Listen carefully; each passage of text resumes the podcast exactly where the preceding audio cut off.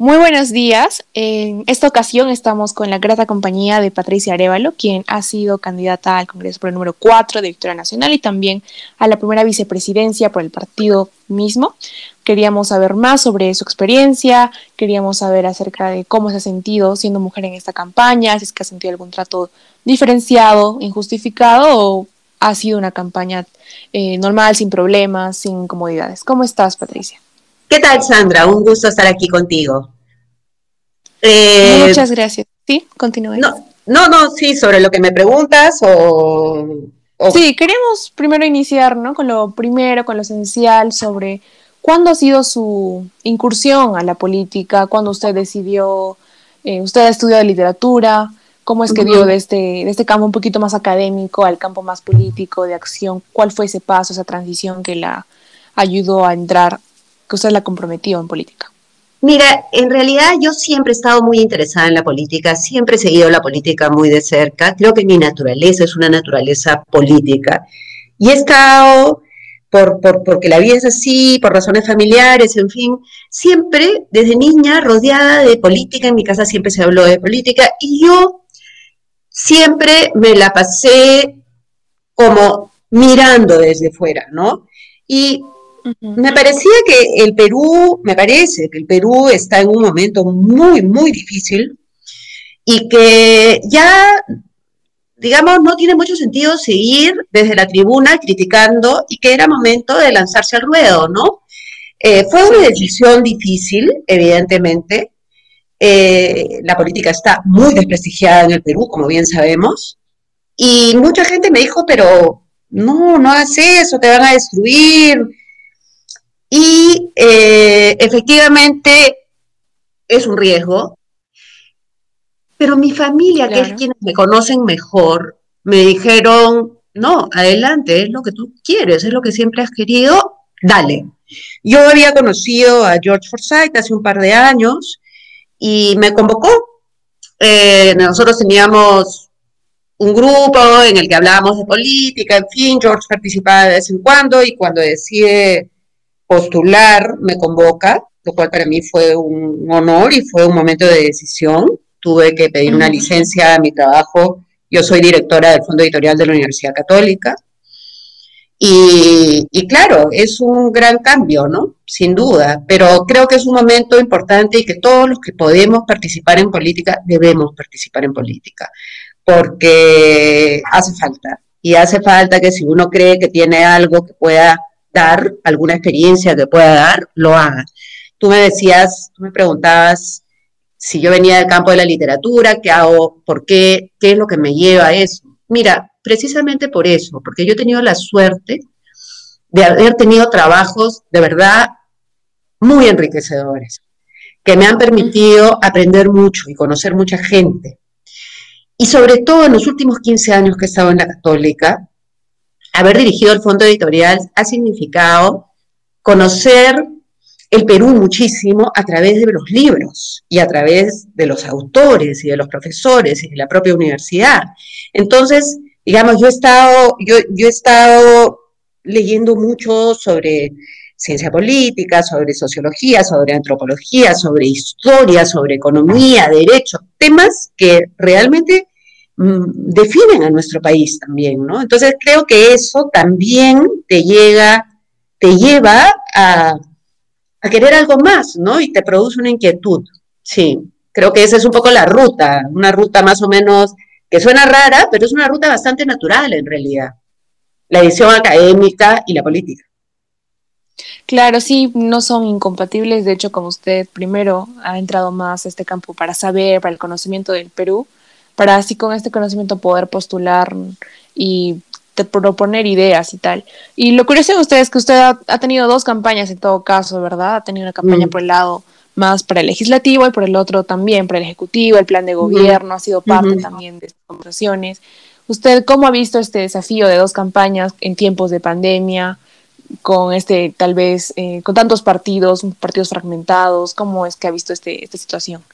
Ha sido una campaña sui generis, en realidad, muy particular por el tema de la pandemia. Evidentemente, eso daba muchas restricciones, no solamente restricciones en la campaña territorial, es decir, en, ir a los lugares, estar con la gente, sino incluso en las reuniones en el partido, porque todo teníamos que hacerlo por Zoom prácticamente, no podíamos reunirnos, entonces eso te crea una situación diferente.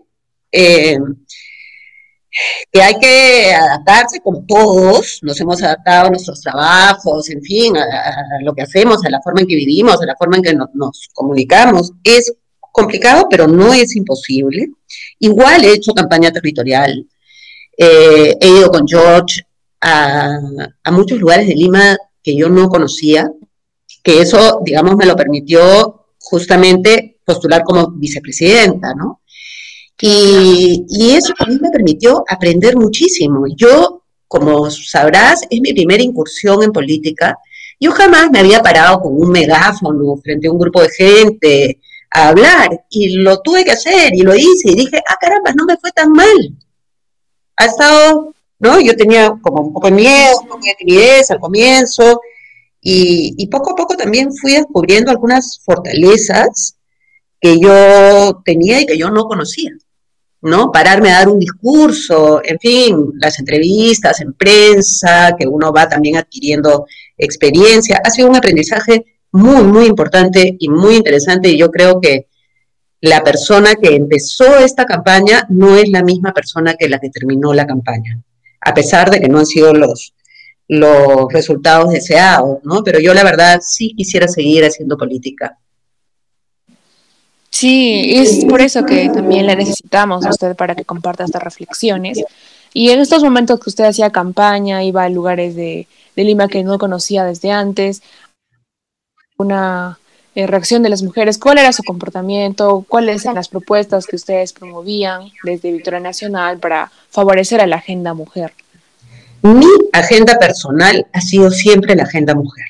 O sea, ese ha sido mi gran tema, porque las mujeres en el Perú son las que han sacado adelante al país en estos tiempos de pandemia, las que han renunciado muchas veces a tener ingresos propios para poderse quedar en casa cuidando a, a, los suyos, las que son además incomprendidas y muchas veces maltratadas a pesar de la cantidad de sacrificios que hacen, las que han hecho de maestras en esta pandemia.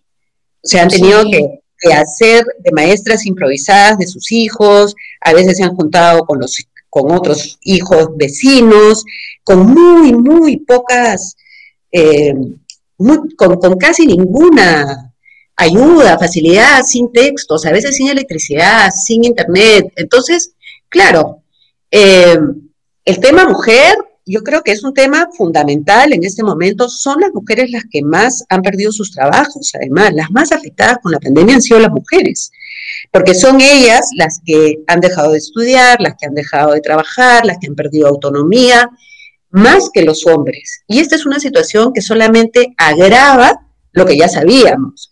Es decir, en el Perú, por ejemplo, hay cifras muy objetivas que indican la situación de inferioridad de la mujer. Eh, entre ellas, por ejemplo, el analfabetismo, el analfabetismo femenino. Las mujeres en las zonas rurales, el 23% de las mujeres no sabe leer y escribir. 23%. hay una feminización de la pobreza. También en Perú se refleja esto. Por supuesto, porque, eh, digamos, esto es machismo. Vamos a llamarlo por su nombre. Esto es puro machismo, porque ¿qué es lo que sucede? ¿Por qué hay más mujeres analfabetas que hombres analfabetos? No solo en el ámbito rural, también en el ámbito urbano es así pero en el ámbito rural es más dramático, ¿no? Hay como un 7%, sí, hay como un 7% de hombres analfabetos y un 23% de mujeres analfabetas. Quiere decir que casi una de cada cuatro mujeres no sabe leer y escribir y ve absolutamente limitadas sus posibilidades y sus oportunidades en la vida, porque no tienen lo más elemental ni siquiera. ¿Y eso por qué se da? ¿Por qué, por qué digo que es machismo? Porque evidentemente eh, cuando alguien tiene que quedarse en casa cuidando a los hermanitos menores o cuidando a los animales o haciendo las tareas domésticas o lo que fuera, son las niñas. Eso se le da. Eso es pura tradición, ¿no? O sea, porque fuiste niña, tienes este destino ya determinado de cuidar, de quedarte en casa, de no aprender. Y muchas, y eso significa una cantidad de talento desperdiciado terrible. sea, las mujeres son tan talentosas como los hombres, eso digamos no merece ningún tipo de discusión. Y sin embargo, no se aprovecha ese talento y además está probado que esto es transgeneracional. Cuando una mujer es educada, la posibilidad de que sus hijos sean educados es evidentemente mucho mayor. O sea, una mujer educada va a darle una mejor educación a sus hijos y va a ayudar a que se salga de la pobreza. Cuando una mujer no es educada y ni siquiera sabe leer y escribir, los hijos tampoco van a lograr salir de la pobreza. Entonces, es un tema fundamental, no es un asunto menor. Pero eso no solamente lo vemos en las tasas de analfabetismo, lo vemos también en las, en las remuneraciones. Las mujeres ganan menos que los hombres en general y en algunos trabajos, al mismo trabajo, ganan menos que, que sus compañeros varones también. Entonces, y eso es real. Y entonces, no podemos hablar de pura, no, la meritocracia, que demuestren que son mejores y si las que son mejores siempre van a poder salir adelante. No, pues eso es mentira. Sí, sí. Eso es mentira. Porque cuando una mujer, para que una mujer salga adelante o tenga un puesto determinado, algo, algún reconocimiento, tiene que ser cinco veces mejor que su compañero varón. Esa es la verdad. No es que las mejores salgan adelante, Solamente las excepcionales lo pueden hacer. Y eso es muy triste y muy dramático. Y entonces sí se necesita pensar en la agenda, en la agenda mujer como prioridad. No solamente por ellas, por las mujeres, por nosotras, sino por lo que eso significa para el país, el enorme desperdicio de talento, la enorme falta de oportunidades y la pobreza transgeneracional que genera eso.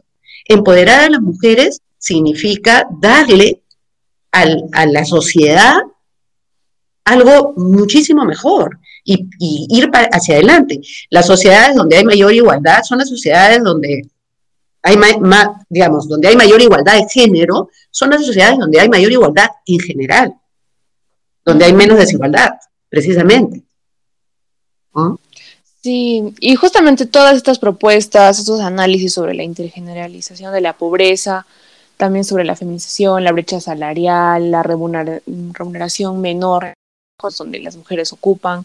¿Ustedes cómo lo planteaban a, las comunidades, a las ciudades, cuando ahora, en, ya en tiempos de segunda vuelta, vemos que estos discursos no parecen dar cabida, no parecen tener la debida relevancia por parte de las dos alas, tanto de la izquierda y la derecha? Y muchos, muchos podrían decir realmente es que estos discursos no han calado en esta población que no, no desea saber estos derechos, son como muy modernos, muy, muy progres, muy a la francesa y todo, y esos dicen, no, no son los problemas de, del Perú, al menos a los que les importan, porque nadie está debatiendo, incluso en los debates de primera vuelta, no preguntaban sobre la violencia contra la mujer, de hecho uno tenía que, que preguntarse en su casa y decir, ¿y qué pasa con esto? Para recién darse cuenta, ¿no? Y en muchos hogares tampoco se ha preguntado esta cuestión. Entonces, ¿cómo ustedes promoverían la agenda mujer sin que suene, como dicen, no tan, tan moderno, o sea, que realmente cale en, los, en las subjetividades de los ciudadanos, de las ciudadanas, cuando incluso en la segunda vuelta pues no hay discurso que, maneje esto, es como si no existiera este problema, ¿no? Eso, eso es dramático, realmente es dramático. Eh, yo creo que lo que hay que hacer es dirigirse a las mujeres. Cuando uno se dirige a las mujeres, las mujeres saben que, que, es importante. Si uno, entonces falta un discurso realmente dirigido a las mujeres. A mí me impresiona que, por ejemplo, Keiko Fujimori adopte una posición claramente machista, a fin de cuentas, ¿no? Siendo ella mujer. Que no ponga a la mujer en su agenda a mí me parece insólito, verdaderamente. Más, también, por supuesto, que el profesor Castillo lo ha, no lo haga, me parece terrible. Pero en el caso de Fujimori me parece especialmente dramático, porque hay una especie de falta de empatía, de, falta de solidaridad, ¿no? Eh, pero bueno, en fin, más allá de eso, yo creo que lo importante es dirigirse a las mujeres. Cuando tú le dices a una mujer, oye, tú tienes eh, tú eres valiosa, tú estás haciendo esto, tú has sacado adelante a tu familia, tú has sacado adelante a tu comunidad, tú has liderado. ¿Y quién te está ayudando? Nadie. tú tienes un compañero al lado que te respeta, que te incentiva, que te, que te apoya para que salgas adelante. No, al contrario. Mi compañero no existe o cuando existe me jala para abajo. Y ese es, ese es, el, ese es el gran drama, ¿no? Ese es el gran, gran drama. Entonces se tiene que empoderar a las mujeres y hay que dirigirse a las mujeres. Eh, y el tema de fondo es el enfoque de género que yo no voy a hablar de una educación con enfoque de género que para mí se da por descontado, porque pero en un enfoque de género transversal, es decir, el enfoque de género tiene que estar en la educación, en el trabajo, en la salud, en general en las políticas públicas, tiene que estar en todo. En el empleo, indudablemente, ¿no? O sea, tiene que, haber políticas de equidad de género, así como se ha hecho paridad y alternancia para las listas del Congreso, también tiene que haber un tema de equidad de género en los trabajos, tanto a nivel, eh, tanto a nivel de, digamos, de la, de la, de la parte baja de la pirámide, como en el nivel más alto, es decir, cuántas mujeres participan en directorios, son gerentes generales de empresas grandes, y a la misma vez, digamos, y sin embargo, sin embargo, sí hay muchas más mujeres obreras que barren no pueden ascender, ¿no? El suelo pegajoso, le dicen. Exactamente, el suelo pegajoso. Esa es una excelente metáfora, efectivamente. Este, y haciendo un análisis más introspectivo sobre el, partido en el que usted ha incursionado, tal vez las alianzas que han hecho, ¿cómo usted podría digamos, analizar la perspectiva de género, esta que usted indica, el indicador de las mujeres, digamos, la presencia que ellas tienen en estos cargos en su partido político. Cree que gracias a la paridad de alternancia ha habido mucho más reconocimiento, cree que el voto preferencial también ha menguado ese reconocimiento que se iba a dar por excelencia o eh, cómo ha sido el trato en el partido político. Creo que en el propio partido la presencia masculina ha sido más fuerte que la femenina la presencia femenina no ha sido lo suficientemente fuerte. Eh, y eso también se refleja en las votaciones al Congreso. Eh, bueno, no, no, porque en los más votados están más o menos parejos mujeres y hombres, pero eh, en las instancias de decisión, en la comisión política, sí creo que, digamos, había una predominancia masculina inconsciente. No es que no haya habido mujeres, claro que ha habido, pero, pero mm, por ejemplo, los asesores, los publicistas, etcétera, han sido hombres. Y creo que eso es un error, porque la visión femenina y además hay pocas asesoras políticas femeninas, mujeres, por ejemplo, ¿no? No es que haya muchas, no es que haya muchas mujeres que hagan comunicación política, por ejemplo.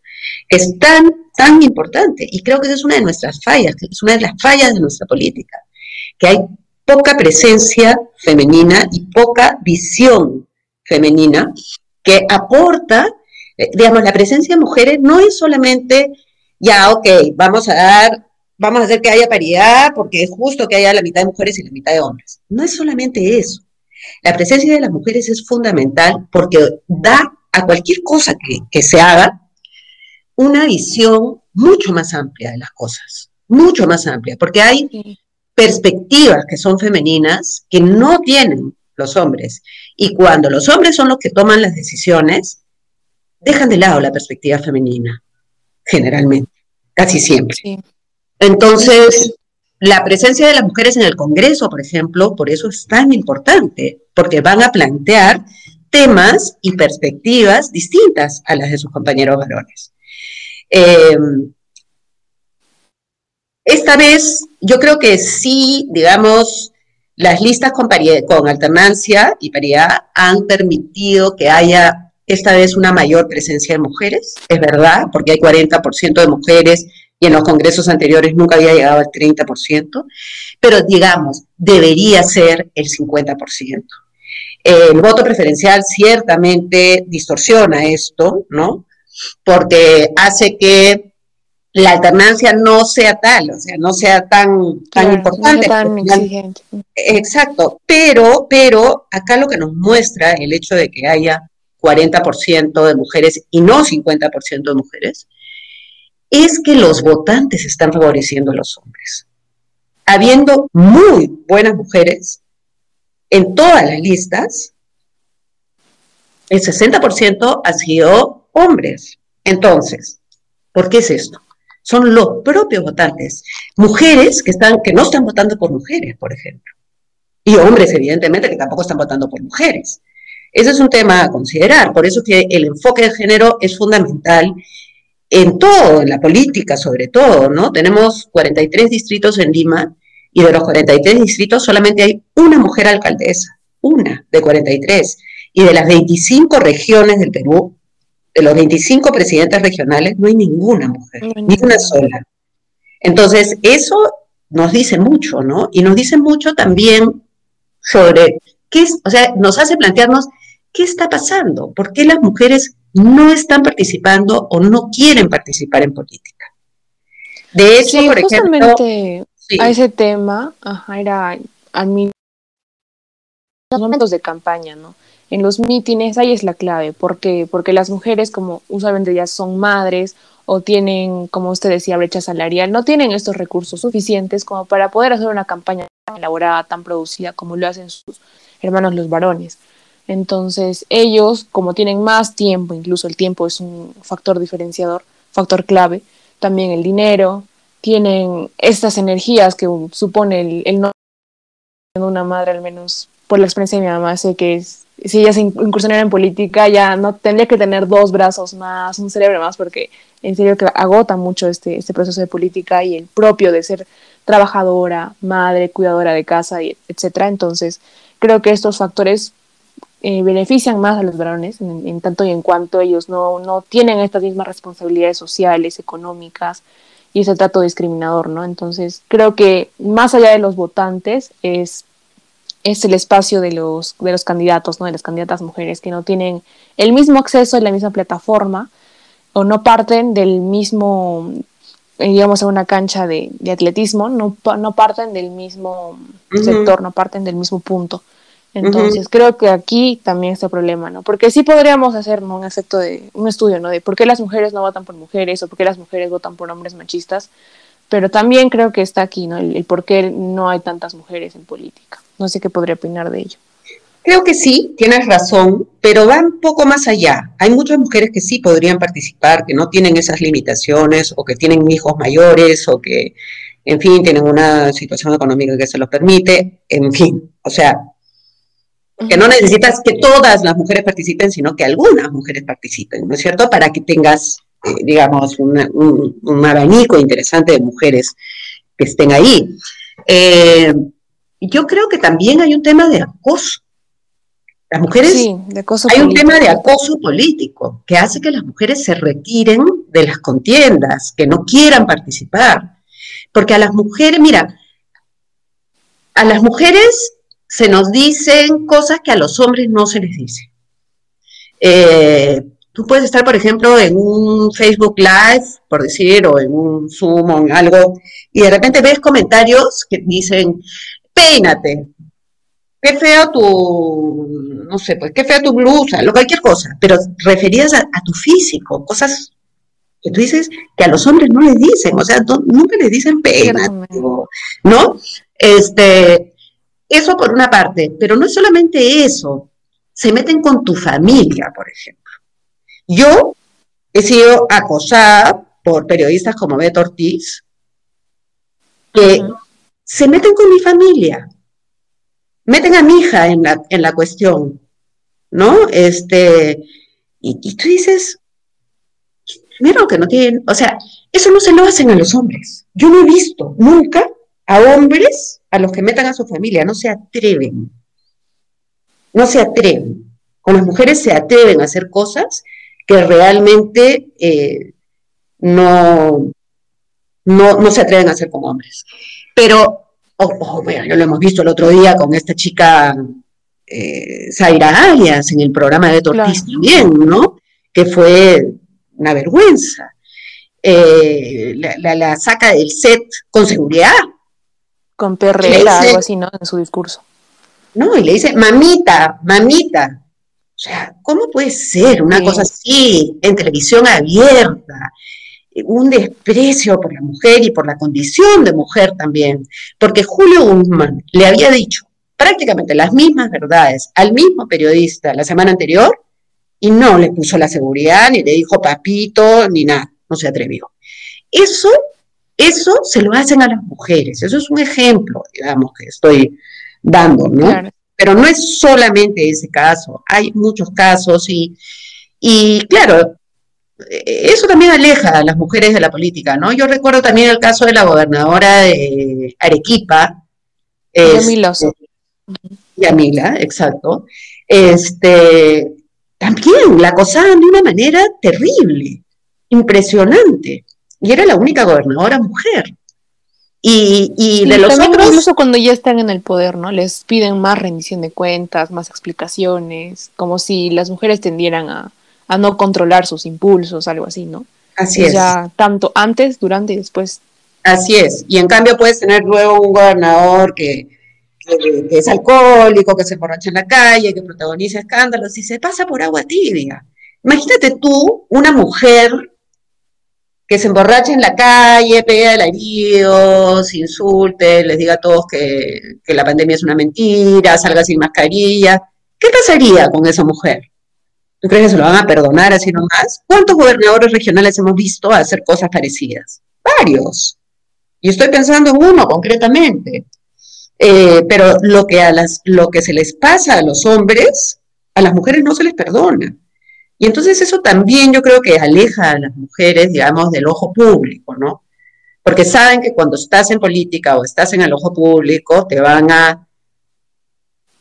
Te, te miran más que a los hombres y te piden más que a los hombres y te molestan y te acosan. Quieren verte de esa manera, ¿no? Quieren verte molesta y lo, lo hacen al propósito, ¿no? Este efecto de, de querer como enloquecer a la mujer y luego tratarla como tal para desubicarla, ¿no? Creo que eso también en el caso de Zaira se ha visto, ¿no? Así es, tal cual. Y sobre también el papel del acoso político, pero del trato en, en, estas campañas de comunicación política, en estas asesorías, ¿usted ha podido ver que se debe hacer algún trabajo? Porque yo recuerdo que cuando la candidata, ex candidata Verónica Mendoza, en el debate, eh, tenía un saco verde, lentes y le empezaron a hacer memes, ¿no? Si ella había incluso, creo, Betty la cuadrado a Johnny Lescano, ajá, le habían dicho de este, este personaje de esta serie.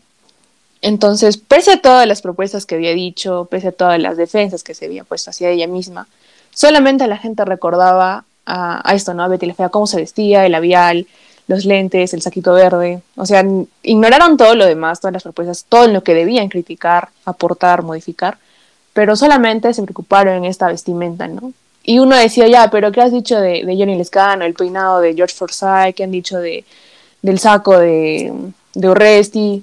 No, nada, absolutamente, no habían estos comentarios y justamente yo veía una, una campaña de una comunicación política, era una empresa y decían, no, Verónica Mendoza tiene que arreglarse más, es una persona graciada, tiene que resaltar estos, estas cualidades, estos atributos, ¿no? Y, yo dije, no, o sea, no es posible que se haya, se, haga un análisis desde la ciencia política, o de la comunicación política sobre esta apariencia física de las mujeres cuando solamente es de ellas, ¿no? Es como si hubiera una comunicación política para mujeres, para mm, estereotiparlas más, ¿no?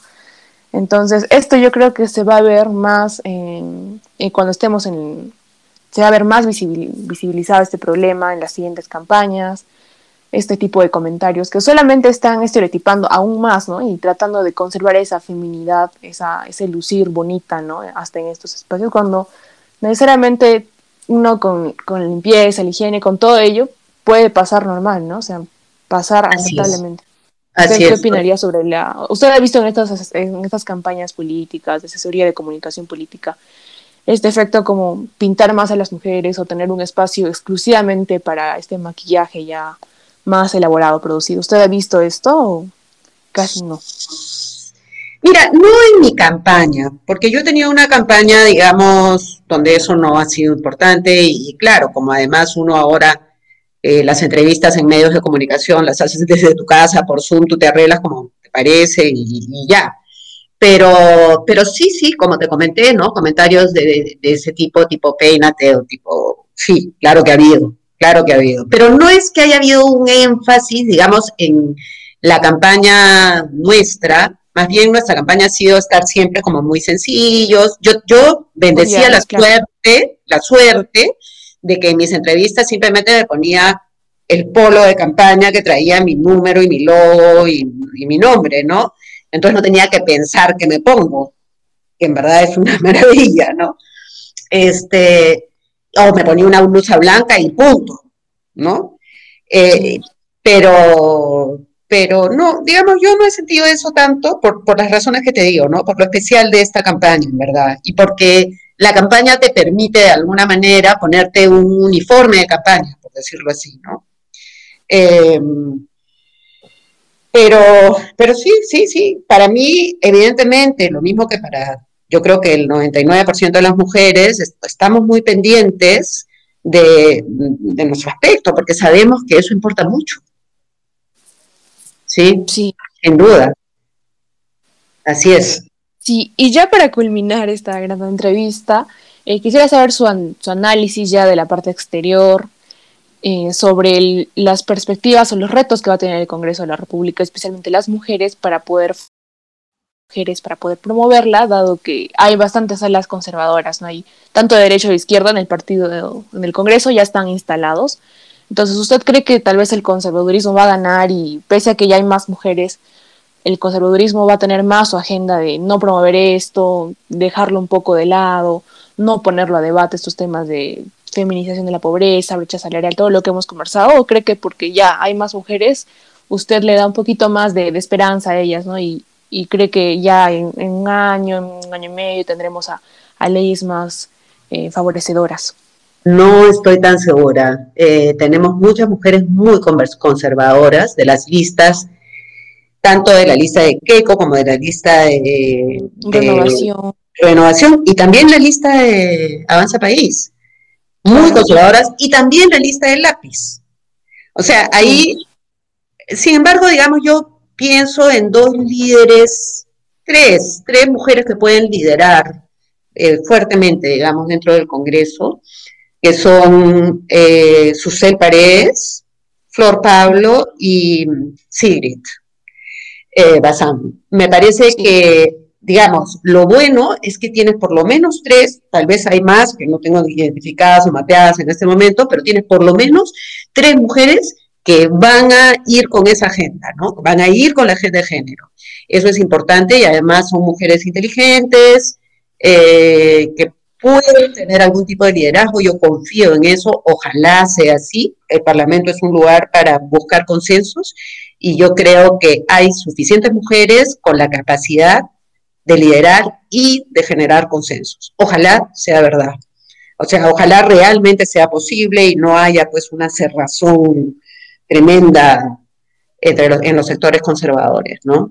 Conservadores y religiosos prácticamente, porque es un conservadurismo religioso muy peligroso. Así es. Muchas gracias, Patricia Arevalo, muchas gracias. Eh, de gran honor poder tenerla aquí en este espacio y compartirnos su experiencia la vamos a contactar muy pronto. Y pues, aquí se le decir algunos comentarios finales, sí.